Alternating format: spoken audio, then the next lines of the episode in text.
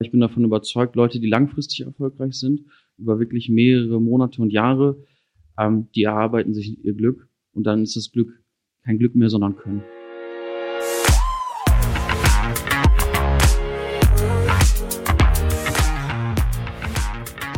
Willkommen bei der Extrameile, dem Podcast für Macher und Vordenker, die aktiv daran arbeiten, ihre Vision Wirklichkeit werden zu lassen und dabei Grenzen überwinden.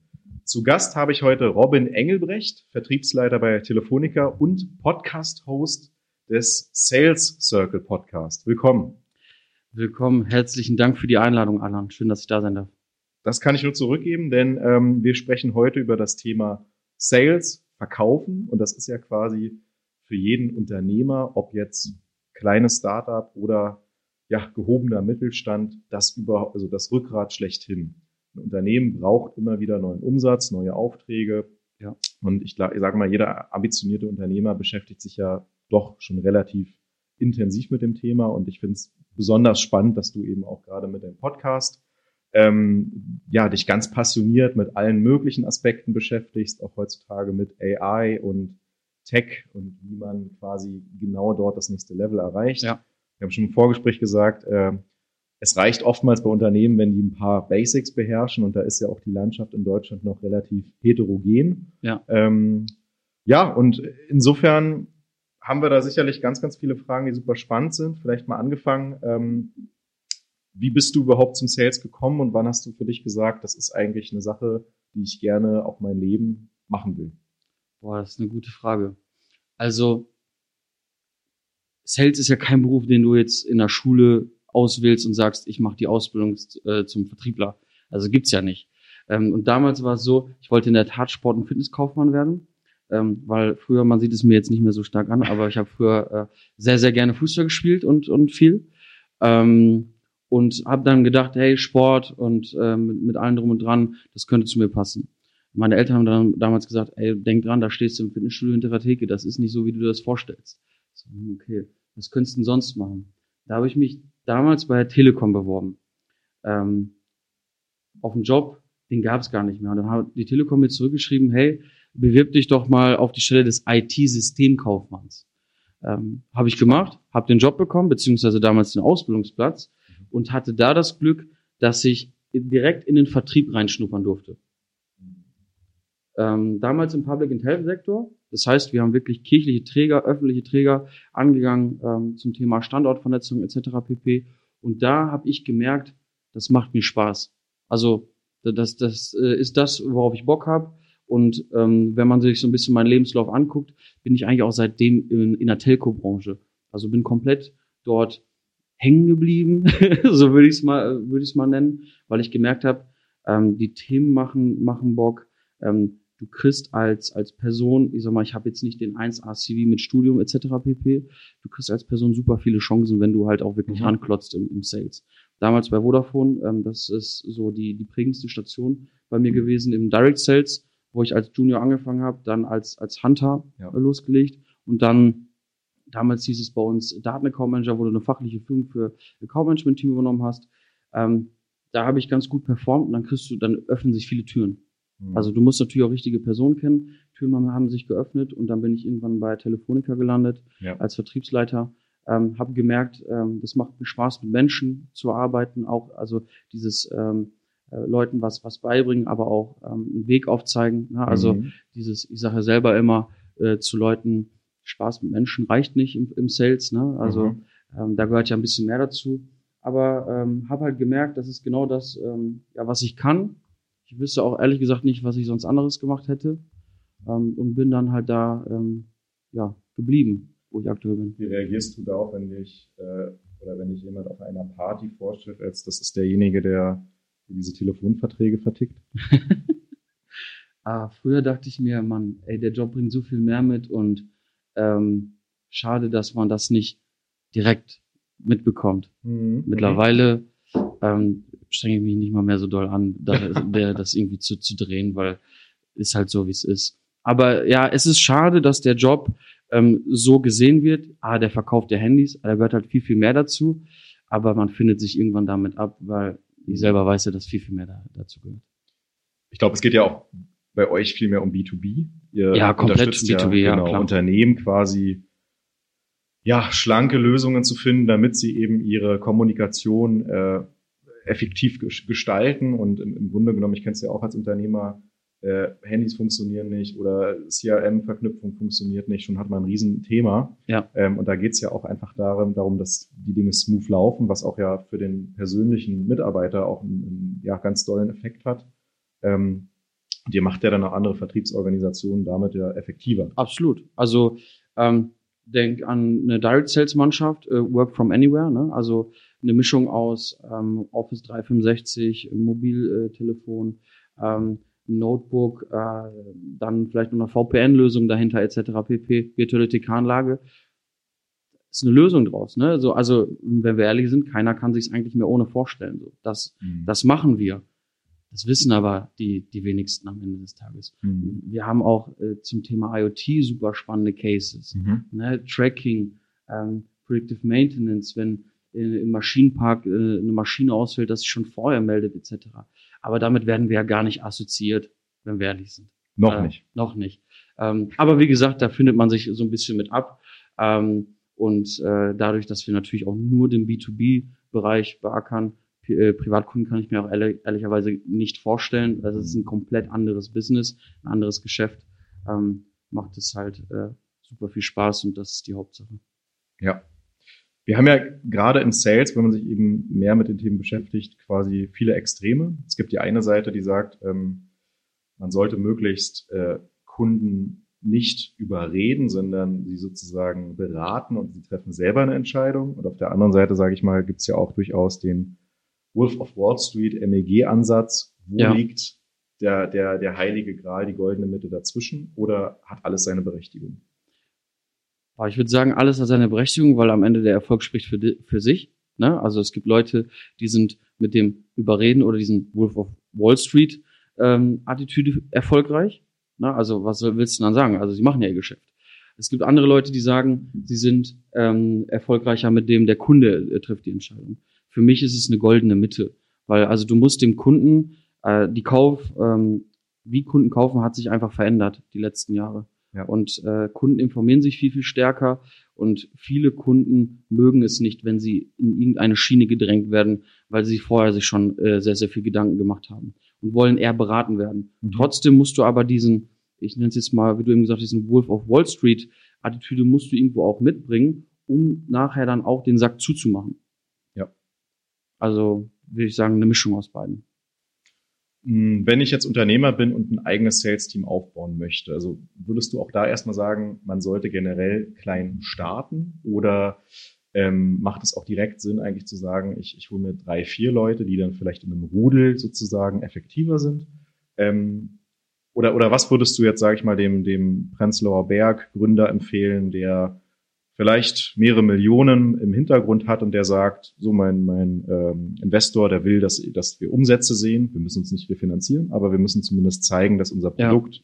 die App oder ja weitere Dinge funktionieren. Was würdest du dem mit auf den Weg geben, um die gröbsten Fehler zu vermeiden? Also vielleicht um, also die, die Größe, glaube ich, musst du erstmal definieren, nach wie viel Budget hast du und wann soll ein Return of Invest halt einfach da sein vom Sales-Team an sich.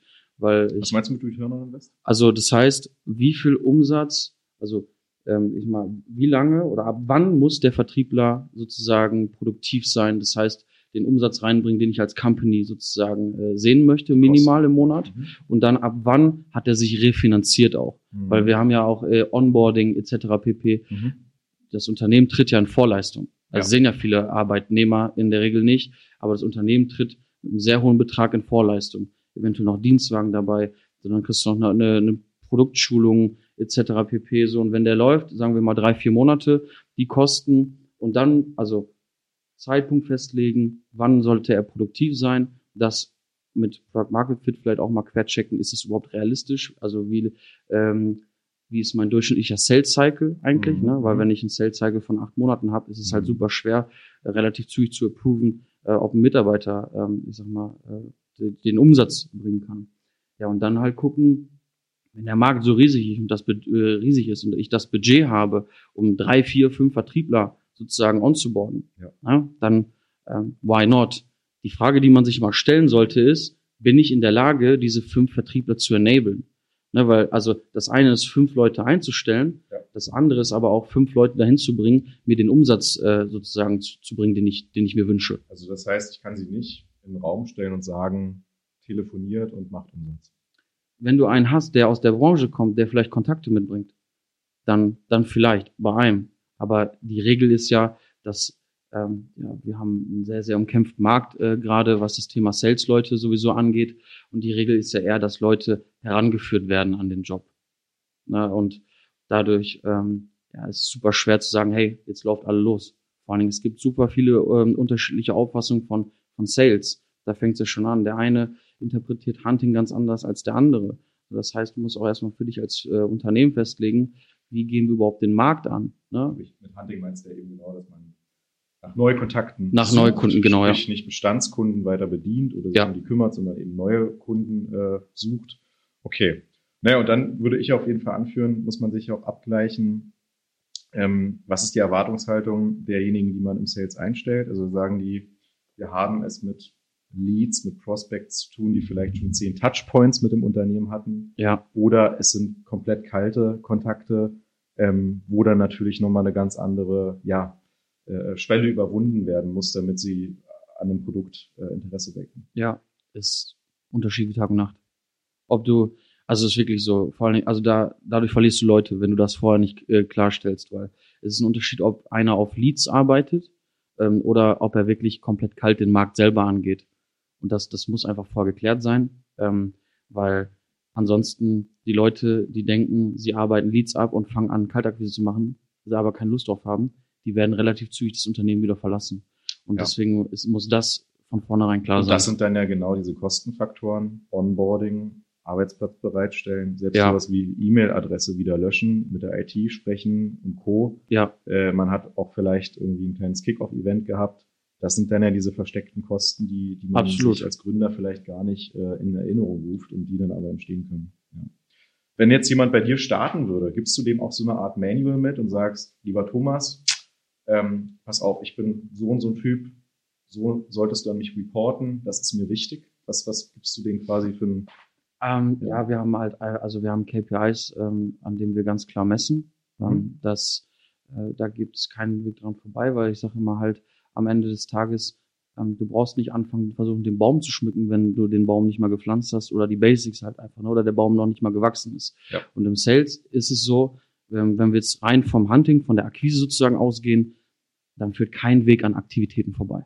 Das ist erstmal der das erste heißt, du schaust, du bist jemand, der sehr auf diese Objectives schaut und, und die, die Kennzahlen in dem Sinne. Schon, natürlich. Mit der gepaarten, natürlich auch dann mit dem gepaarten Blick auch, was passiert reell. Ne? Weil wenn du dich nur auf die Zahlen verlässt, dann ist es auch nicht, nicht richtig.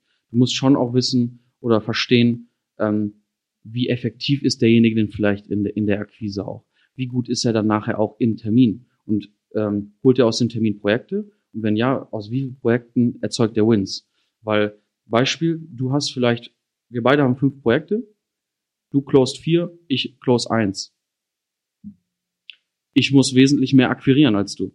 Weißt du, was ich meine? Und das musst du halt verstehen äh, bei, äh, bei den Leuten. glaub, die, und die Kunst ist ja dann nur abzuschätzen, ab wann ist denn diese Quote repräsentativ oder war das die erste Woche?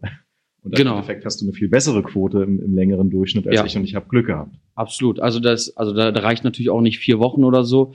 Musst du auch gucken, was ein Sales Cycle du hast. Ah, da musst du schon ähm, ja, Minimum ein halbes Jahr eigentlich so ähm, als Querschnitt nehmen, damit du auch eine aussagekräftige Kennzahl hast. Definitiv. Das ist ja zum Beispiel für viele so eine äh, sehr wertvolle Antwort, würde ich meinen. Ähm, weil ich glaube, es gibt etliche Unternehmen, die sagen, ich gucke mir den Vertrieb dann mal 12, 15, 18 Monate an und danach entscheide ich. Und das ist ja viel zu lang wiederum. ja, und ich bin auch der Meinung, du erkennst es halt vorher, weil Vorher. ähm, jegliche Aktivitäten, die wir durchführen, die führen mehr, spät, mehr später, bin ich von überzeugt, immer zum Erfolg. Also selbst ein, Mhm. ich sage immer, selbst ein blindes Huhn findet man Korn. Und wenn du immer was reinwirfst in den Sales-Trichter, ne, es ist das Gesetz, kommt unten immer was raus. Das heißt, wenn die Basics nicht stimmen, also das Thema Aktivitäten und für Calls, das ist kein, also das ist keine qualitative Kennzahl. Calls kann jeder machen. Also die kann wirklich, egal wer, jeder kann den Hörer nehmen und Kunden anrufen. Dann ist die Frage, wie gut bist du natürlich in dem, was du machst. Ne? Also das heißt Effektivität. Aber das heißt, wenn du deine Hausaufgaben, die Basis, Calls, zum Beispiel bei uns, nicht machst, dann alles, was danach kommt, das wird nicht zum Erfolg führen. Ähm, und deshalb ähm, genauso dann wieder in den Termin. Wie viele Termine hat er denn? Etc. Jetzt könnte man sagen, Robin, so Calls, wir sind ja nicht in den 80ern, äh, wo alle mit dem Anzug rumgelaufen sind. Hör mir doch auf, es gibt doch Social Media. Ich muss doch keine Calls mehr machen. Ich schreibe doch einfach ein paar Nachrichten. Ja, du, da, also wenn du genug Touchpoints erzeugst und dadurch äh, qualifizierte Leads, ist das ja gut.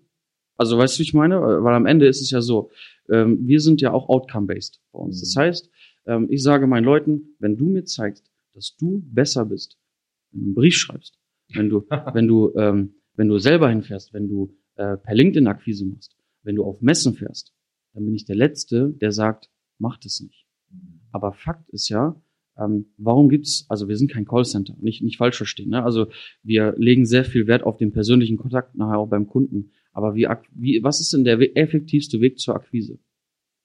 Eine Mischung aus Qualität und auch etwas Quantität nachher auch dabei. Weil du brauchst auch eine gewisse Schlagzahl einfach, weil wenn du zehn Accounts anrufst am Tag ähm, und dich dann drei, vier Stunden lang davor ähm, ja. vorbereitest und überlegst, was könntest du sagen, und dann sagen dir acht von den Leuten, der ist gerade im Urlaub, äh, das ist doch vergebene Mühe. Mhm. Ich denke, es, es, man muss trotzdem betonen, äh, ich, der, der Telefonweg ist oftmals in vielen B2B-Branchen schon sehr effektiv. Ja. Weil man ja einfach nicht nur, also weil man ja multisensorisch dabei ist. Man hat eine Tonlage, eine, eine Stimme, man kann sich ungefähr ja. vorstellen, wie der andere tickt, wohingegen natürlich auch Mails oder Nachrichten viel öfter als einfach nur Werbung wahrgenommen werden. Und ich glaube, da würde ich schon äh, auch, auch mit dir übereinstimmen und sagen, ähm, das ist für viele Unternehmen, vielleicht für 80 Prozent, durchaus der effektivste Weg, im B2B zumindest, ähm, um, um ja eine Durchdringung zu erzeugen. Absolut. Also Kosten versus Output ist halt einfach schon ähm, äh, mit am besten. Was nicht verkehrt ist, was wir aktuell auch ähm, ausprobieren, wir schicken gerade Briefe an äh, wichtige Kunden mit einem schönen goldenen Umschlag, direkt persönlich adressiert an den Geschäftsführer und telefonieren die dann nach. Ähm, so, also gepaart. Ne? War also, das deine Idee? Meine? Ja. Äh, es ist aus dem Team entstanden, so ein bisschen. Ja. Also äh, das, ähm, wir machen es immer so, weil also jeder kann Ideen reinwerfen und dann diskutieren wir die im Team, ähm, wie es am besten umzusetzen ist. Ne? Äh, Geschichten. Also ich habe auch schon Ideen reingeworfen, die sind dann nicht umgesetzt. Ähm, das ist jetzt so eine Geschichte, die ist so ein bisschen aus dem Team raus entstanden. Ähm, und die äh, führt gerade einer bei uns dann äh, intern durch. Ich habe es ja am Anfang so ein bisschen spaßhaft gesagt mit den äh, Verträgen verkaufen, aber eigentlich bist du ja Vertriebsleiter. Das heißt, du beschäftigst ja. dich ja schon seit Jahren eigentlich damit, die richtigen Menschen zu finden, ja. diese zu testen und auch diese zu fördern. Was ist denn eine Eigenschaft, von der du sagst, die hatte ich am Anfang oder ein Verhalten, das hatte ich am Anfang ähm, gemacht und dann aber auch realisiert, das ist Quatsch, weil ähm, wenn ich Menschen so und so führe, dann, dann bringt mich das gar nicht weiter und ich bin da einem Einwand aufgelaufen. Also es gibt ja sowas wie, weiß ich nicht, den, den Mitarbeiter, der ständig private Probleme hat und mit dem man dann eine Stunde telefoniert ja. und dann aber sagt, das war falsch, also oder das, da habe ich mich ein bisschen einlullen lassen beispielsweise. Ja, also ich glaube, also zum Beispiel dieses Thema private Sachen, ähm, ich glaube, das ist egal, wenn du fragst, da gibt's immer unterschiedliche Meinungen, weil ich bin andersrum, wenn dein Mitarbeiter privat äh, so ein Thema hat, das ihn so krass beeinträchtigt bei der Arbeit, ne, dann hör ihn doch vielleicht mal eine halbe Stunde, 45 Minuten lang zu und sag dann, hey, komm, ähm, lass uns Way Forward, ähm, ich sag mal, mal Gas geben. Weil ich glaube schon, dass es auch ein Zeichen von Wertschätzung ist. Was ich am Anfang gemacht habe, ist, ich bin, habe zu oft von mir selber auf andere geschlossen. Das war ein Riesenfehler. Also dieses, ich verstehe es, vielleicht auch, ich habe eine andere Pace manchmal als andere, äh, die ich an den Tag lege. Schneller. Und, ja, also ähm, in, der, in der Regel wirklich äh, schneller und ähm, bin dann davon ausgegangen, dass viele Sachen ja dann schon passen werden. Also das Thema dann auch Erwartungshaltung. Und das ist dann so ein Thema, äh, was ich dann irgendwann gemerkt habe, da muss die Leute halt einfach noch mehr abholen, noch mehr fragen, äh, noch mehr mit einbeziehen. Ähm, das ist äh, so das, was ich am Anfang, äh, was ich jetzt bezeichnen würde, ähm, eins der, der größten Learnings auch war, ja. Mhm. Sehr interessant. Ähm, welche Rolle spielen denn Incentives? Also stimmt es, dass die Verkäufer immer noch dieselben Dinge, du hast den Dienstwagen erwähnt oder die bekannte Rolex oder den Mont Blanc. Ist, ist das noch relevant oder ist es unserer, in unserer heutigen Zeit überholt? Boah, also Leute, die mich kennen, würden sagen, nein.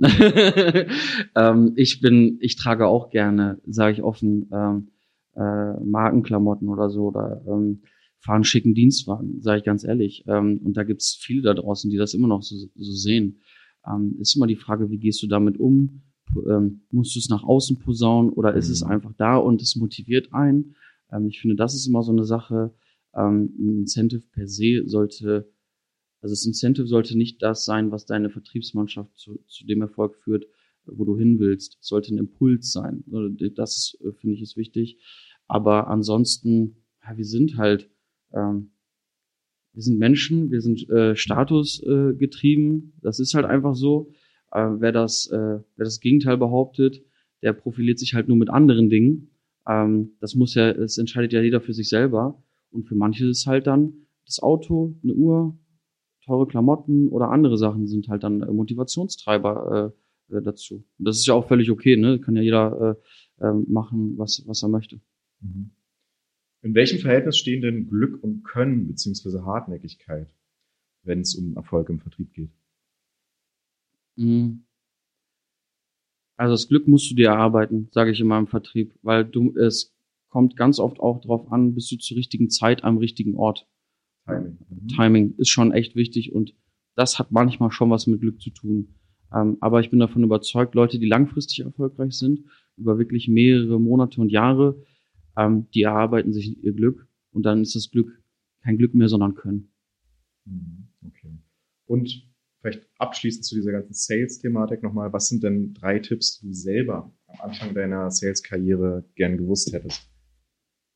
Die ich selber, ah, na, nachhalt, nachhaltig ähm, nach dem Abschluss sein, weil dann kriegst du Empfehlungen und die Empfehlungen erleichtern dir langfristig wirklich sehr, sehr viel. Mhm. Weil Beispiel, wo du heute zwei, drei Tage für, ähm, also mit Calls verwendest, um Termine zu generieren, kannst du vielleicht äh, in Zukunft durch die Abschlüsse ähm, ja einmal, einmal fünf Empfehlungen von einem Kunden bekommen und hast das, was du vorher in drei Tagen gemacht hast, innerhalb von einer halben Stunde gemacht. Also das ist ein wirklicher, also es ist absolut wichtig. Ähm, unterhalte dich mit den Leuten, die am besten sind und adaptiere für dich das, was, was, also mach dein Ding draus. Also ähm, versuch zu verstehen, warum Leute erfolgreich sind. Mhm.